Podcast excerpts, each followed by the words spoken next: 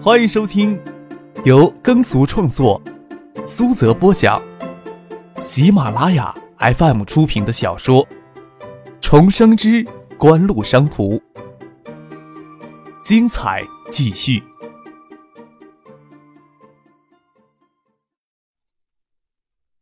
第二百九十集。张可瞥见谢剑南正阅读的报纸与自己手里是同一期的《今日经济报道》，大概正看有关于葛景城遗产分歧的报道。张可将手里的报纸递到叶剑兵的前面，示意谢汉静、谢汉南他们此行的目的应该跟自己一样，有着不可告人的秘密。叶剑兵沙然一笑，表示应该是如此的，不然谁会专程从内地赶往香港调研呢？谢剑南看到张可手里也拿着同样的报纸。不动声色地将手里的报纸放下，心里却在想：葛景城尸骨未寒，不管葛家内部为遗产之事争得天翻地覆，作为女婿的孙尚义和作为堂侄的葛景德都不会是主角。张可他们跑过去凑什么热闹呢？大家冷漠的连点头微笑都吝啬，唯有谢汉静从容不迫的朝张克点点头。张克略一略颔首，算是打过招呼了，就穿过了商务舱的坐席，进入经济舱内。谢汉静、谢剑南他们的随行人员坐在左机翼处的位置。谢剑兵指着一名娇柔甜美、刚将外套脱下、只穿着洋红色毛衣展现出傲人身材的女人，告诉张可，她就是叶剑兵在海外时的秘书。张可由父亲搀着，叶剑兵头还凑过来说话，两人的眼睛又同瞄出一个地方，这模样也够猥琐的。飞到香港，天还不算太黑，差不多是黄昏时分，但是飞机上有晚餐供应。经济舱自然是没有特别的细致服务了，没有西餐可点。套餐有锡纸包裹的牛排，口味相当不错。张可他们也没有想着将这些浪费掉。飞临香港上空，在飞机上可以看见西边的夕阳还只剩下一枚边，周边云层变化万千，霞光璀璨，波光粼粼的海水还跳跃着亿万枚金币。孙静香、孙静萌还有傅家俊、许思在香港这边的总经理助理周毅。与盛兴深圳分公司的工作人员早就在出口大厅等候，办完了手续，一起走出大厅，站在台阶上等司机将车开过来。按说孙静香姐妹这时候没有空过来接机，孙启萌心直口快，丝毫不掩饰对怪异的气氛不满。他不仅拉着孙静香开车出来透气儿，顺便到启德机场来接机，还打算夜里陪张哥他们一起住在宾馆里。谢汉静、谢南等人出来，则在出租车候车区等候排车。并未见葛家有派专车来接他们。从昨天下午起，各级人士就陆续不绝地到设在香港长葵医学院校园里的灵堂调研。葛景山三房太太所生的众多子女及家人都要在灵堂里向调研者打理，自然没有顾得上来管他们这些从内地自发赶过来调研的朋友。这个时候出机场的人很多，而且都是大包小包的行李，上车速度很慢。谢汉庆、谢南他们才移到队伍中间。看到张克他们钻进自家分公司的车远去，谢寒静问谢谢南：“艾达呀，应该在去年就在香港设立分公司了，以越秀的名义将爱达影碟机在东南亚地区的品牌代理权给了嘉信实业。但是嘉信实业这一年来在东南亚地区的动作好像不大呀。嗯，只有菲律宾和越南的两家工厂在生产碟机，我看年的产销量都不足爱达在国内市场半个月的销量呢。”国内也是万影最先于九四年最产生产碟机，但是碟机市场的潜力真正挖掘出来，还是在去年下半年与今年，是片问题彻底解决后之后的事情了。碟机市场才真正的发展起来，我们东南亚市场应该也有这么一个过程，明年应该是大举进入的好时机了。我总觉得呀，比起爱达电子在国内市场动作相比，嘉信实业在东南亚就有些太黯然失色了。难道说爱达电子对嘉信实业控制力很有限吗？谢和静还是很疑惑不解。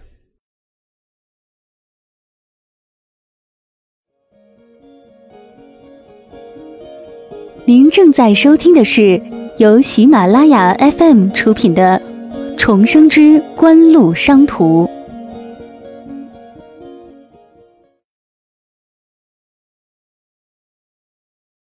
所谓制约叠机市场成熟的限制条件。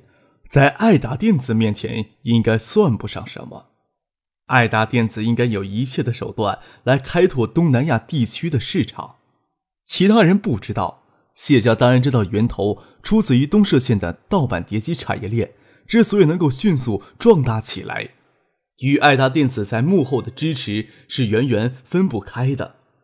嘉信实业对开发东南亚的碟机市场有些漫不经心，唯一的解释就是张克只是参股股东而已，并没有拿到嘉信实业的真正控制权。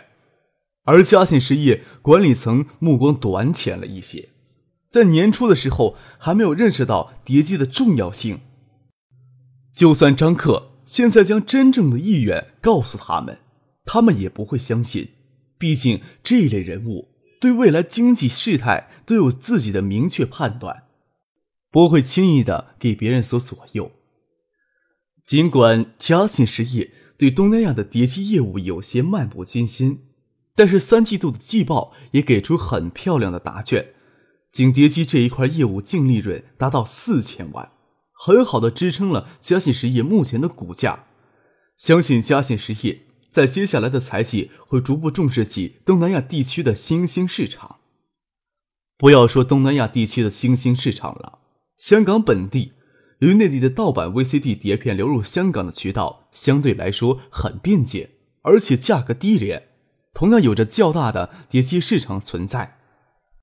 张克一行人入住浅水湾的影湾园酒店公寓，没有住宾馆，而是住酒店公寓，是孙静萌强烈建议的。沿着港岛西海岸线一路南行，走过黄竹坑搬下的崎岖山路，穿过一片茂密的树林，陡然出现在眼前是暮色的一片宽阔的海面与沙滩。也能够看见一座面向蔚蓝大海的弧形建筑——影湾园。影湾园是浅水湾的地标建筑，位于香港南区浅水湾道一百零九号。内部除了高档住宅、商场、俱乐部之外，还有一个高档的酒店服务式公寓，提供各种规格的酒店公寓租住服务。但是至少要租住一个月。张可他们一行人当然不可能在香港滞留一个月。而是孙静萌强烈推荐这里，反正他与他姐孙静香，要是有人在香港，也只会住在这里。张可听许思说，原址在八二年拆除的浅水湾大酒店，是张爱玲小说《倾城之恋》中的男女主角第一次邂逅的地点。兴建影湾园时，为了挽留住《倾城之恋》中的风情，特意将浅水湾大酒店露台部分保留。今日的影湾园露台餐厅已经是驰名中外的高级下午茶去处。除此之外，影湾园距葛宅开车只有不到十分钟的车程，住在这里就有一种隔岸观火的爽利感觉。就算多浪费一些钱，张可以为住在这里没有什么不合适的。何况他还打算在香港多休养几天，医疗水平香港总要比海州高出许多的。租下两大套大型酒店公寓，每个月八万港币的租金也不会太难承受。只是孙宅离这里很近，张可不明白孙静香、孙静萌姐妹为何不回家里去住。孙静香露出一丝苦笑，多少有些家丑不可外扬的无奈。孙静萌却没有那么多的顾虑，推开窗户，望着远处海滩上的灯塔、雨楼上的灯火，说道。再不找地方住，就要沦落街头了。这时候，香港的天已经完全的暗了下来，影湾园外的海滩与海色下却格外显得静美。张可、叶杰兵都不理解孙静萌有些带着怨气的话：“什么叫再不找住的地方，叫沦落街头？”孙静香苦笑着跟张可、叶杰兵还有许思解释：“除了已经分给各方子女与族中子侄的资产之外。”葛景成留下的遗产可以分成三块，一块是以香港常规医学院以及附属医院为主体，包括葛景成社会福利基金会、公益信托在内的资产。这一块的资产还含有嘉信集团旗下上市公司近百亿的股权资产。这一部分的资产将作为慈善公益用途，而不作为遗产处置。第二块是以葛氏信托基金会形式存在的家族信托基金。为葛家家族成员，葛家家族成员共同所有，共拥有近五十亿的资产。除非得到所有受益人的同意，这部分资产是不可以套现瓜分的。一般来说，家族成员只能获利之后再拿分红。第三块呢，就是葛景成直接控制的法人持股公司嘉信集团。嘉信集团名下所持各上市公司股权共超过两百亿的巨额资产。除了眼下已经做过处理的资产，葛景成的离世再没有其他相关的嘱咐文件留下。眼前的葛氏家族成员所住的别墅、洋楼与高级公寓，除了少部分是自己所购入的物业，绝大多数还属于嘉信集团的资产。葛景成逝世前，由于将这些物业资产都转移到家族信托基金名下，这样大家除了同意彻底的分家，至少还能保障现有的家族成员不会给别人从住宅里赶出去。但是葛景成虽然在生前透露这层意思。却没有及时留下什么嘱咐的文件。或许葛景成这家伙更乐意看到他的子女为争家产的事情扯破一张虚伪的脸。昨天夜里，葛景成的三方子女都聚集在葛家大宅里讨论目前可以处置的第三块资产，也是最大的一块——嘉县集团自身资产与名下所持的上市公司股权资产。葛明信想要完全掌握嘉信集团的控制权。其他人自然是不愿意了，嚷着要分家，争吵到最后，葛明信威胁要将各家住的房产先收回来，再讨论资产分配的事情。虽然葛明信事后冷静下来，有过道歉，并想收回誓言，却把葛家其他的成员给激怒了。今天上午，已经好几个葛家成员搬进酒店住了，打算演绎出骨肉相残的苦肉计，做给香港的媒体与公众看。孙尚义夫妇倒没有作秀的意愿，还住在原来的宅子，没有搬出去。孙静香、孙静萌姐妹正想脱离此时葛家压抑而怪异的气氛，这才想着搬到影湾园酒店公寓来住。葛家成员在香港大多数都有自己的住宅，但是很少能比有家族在浅水湾、深水湾这些高档住宅区提供的海景别墅更加的高档，所以大多都住在家族提供的房产内。葛明信那句威胁的话，自然不能威胁到别人，反而将自己逼入困境。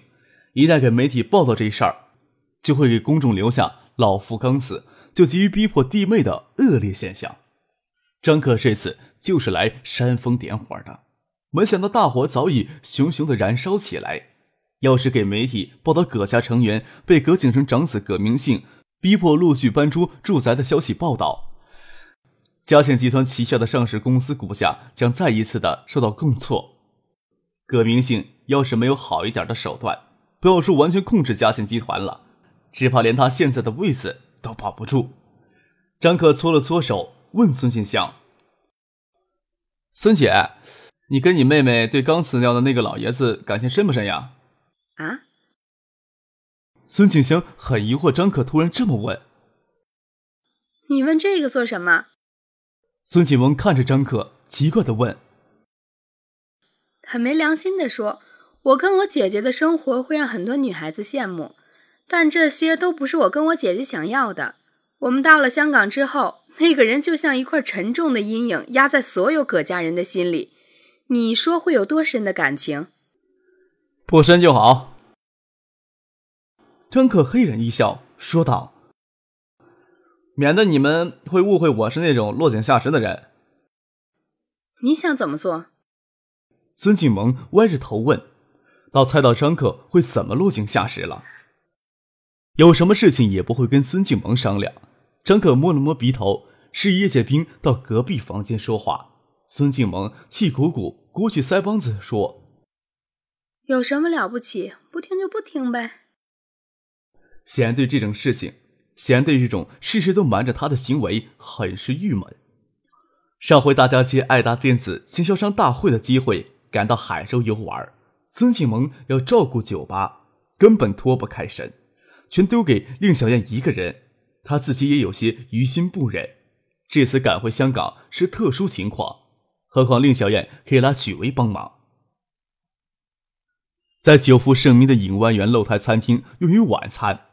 张克与叶宪兵由傅家俊陪同前往长奎医院去调研，孙静香、孙静萌姐妹也没有陪同前往的意思，许思便留下来陪着他们。他们这些人本来就是不请自来，只是事先通知过孙尚义、葛明德两人。海州的气温进入到十二月就降到零下了。香港的气温却是温暖湿润，晚风拂在脸上，正是宜人。只会在春节前后一个月，温度会有明显的下降。现在离九七年的春节还有四五十天。许思陪着孙静香、孙锦萌姐妹在房间里聊天，感觉没过多久，张可他们就回来了。许思抬头看了看墙壁上悬挂的钟表，才九点钟。孙锦萌去打开房间，看见他父亲孙尚义还有堂舅葛明德也一起跟着过来，奇怪的问：“你们到这里来做什么？今天夜里不需要守灵？”葛明德没有理会孙静萌的话。只是苦笑着对孙尚义说：“你建议严家杜绝媒体记者混入灵堂是完全正确的。要让媒体拍下今天晚上发生的事儿，明天的股价还要再降百分之二十呀。”怎么了？在灵堂上打起来了？孙景萌对死者没有太多的敬意，他这么问，多少有些幸灾乐祸的意思。真要打起来，过去吊唁的人不会跟媒体泄露消息啊！孙尚义瞪了他一眼，让他不要胡说八道。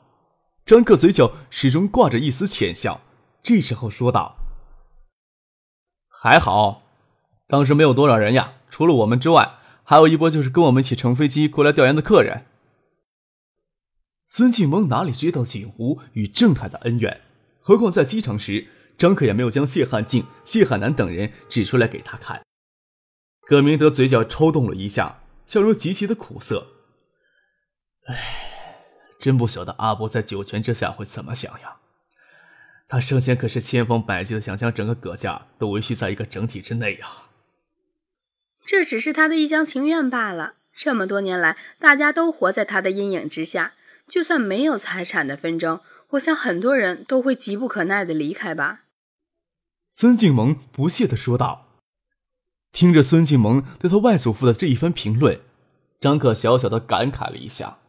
葛景生在华人商圈有着极高的声誉，这几天的报纸对他的人生评价都是推崇至极。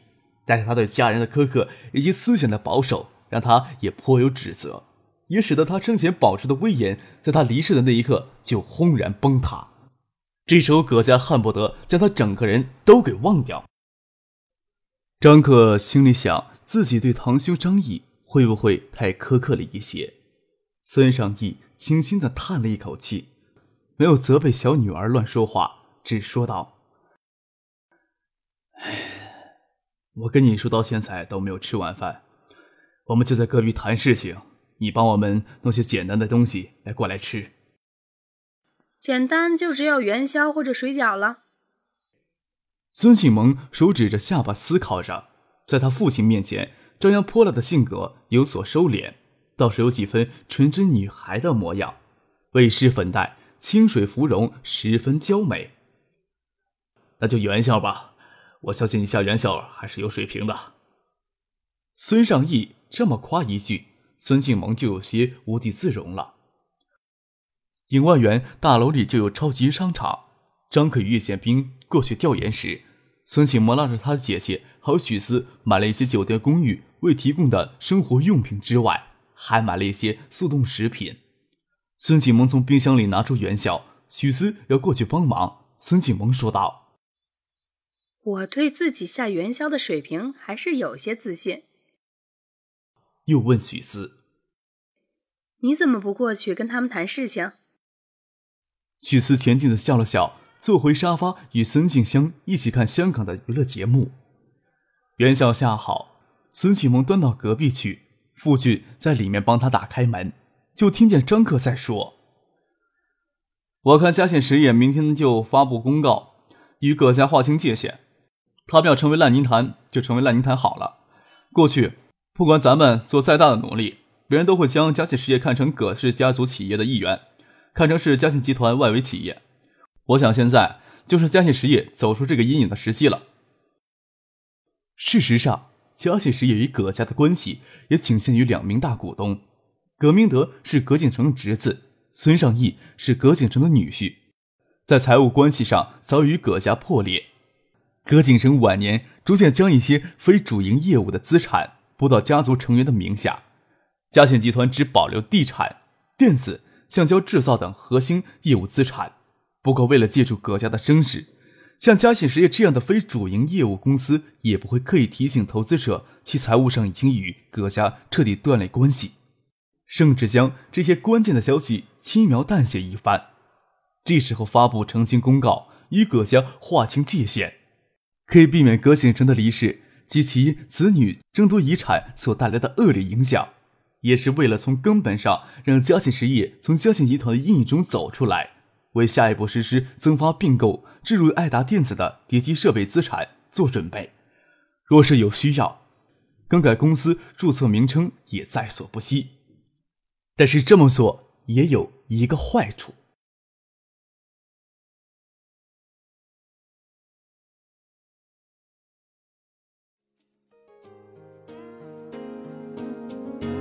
听众朋友，本集播讲完毕，感谢您的收听。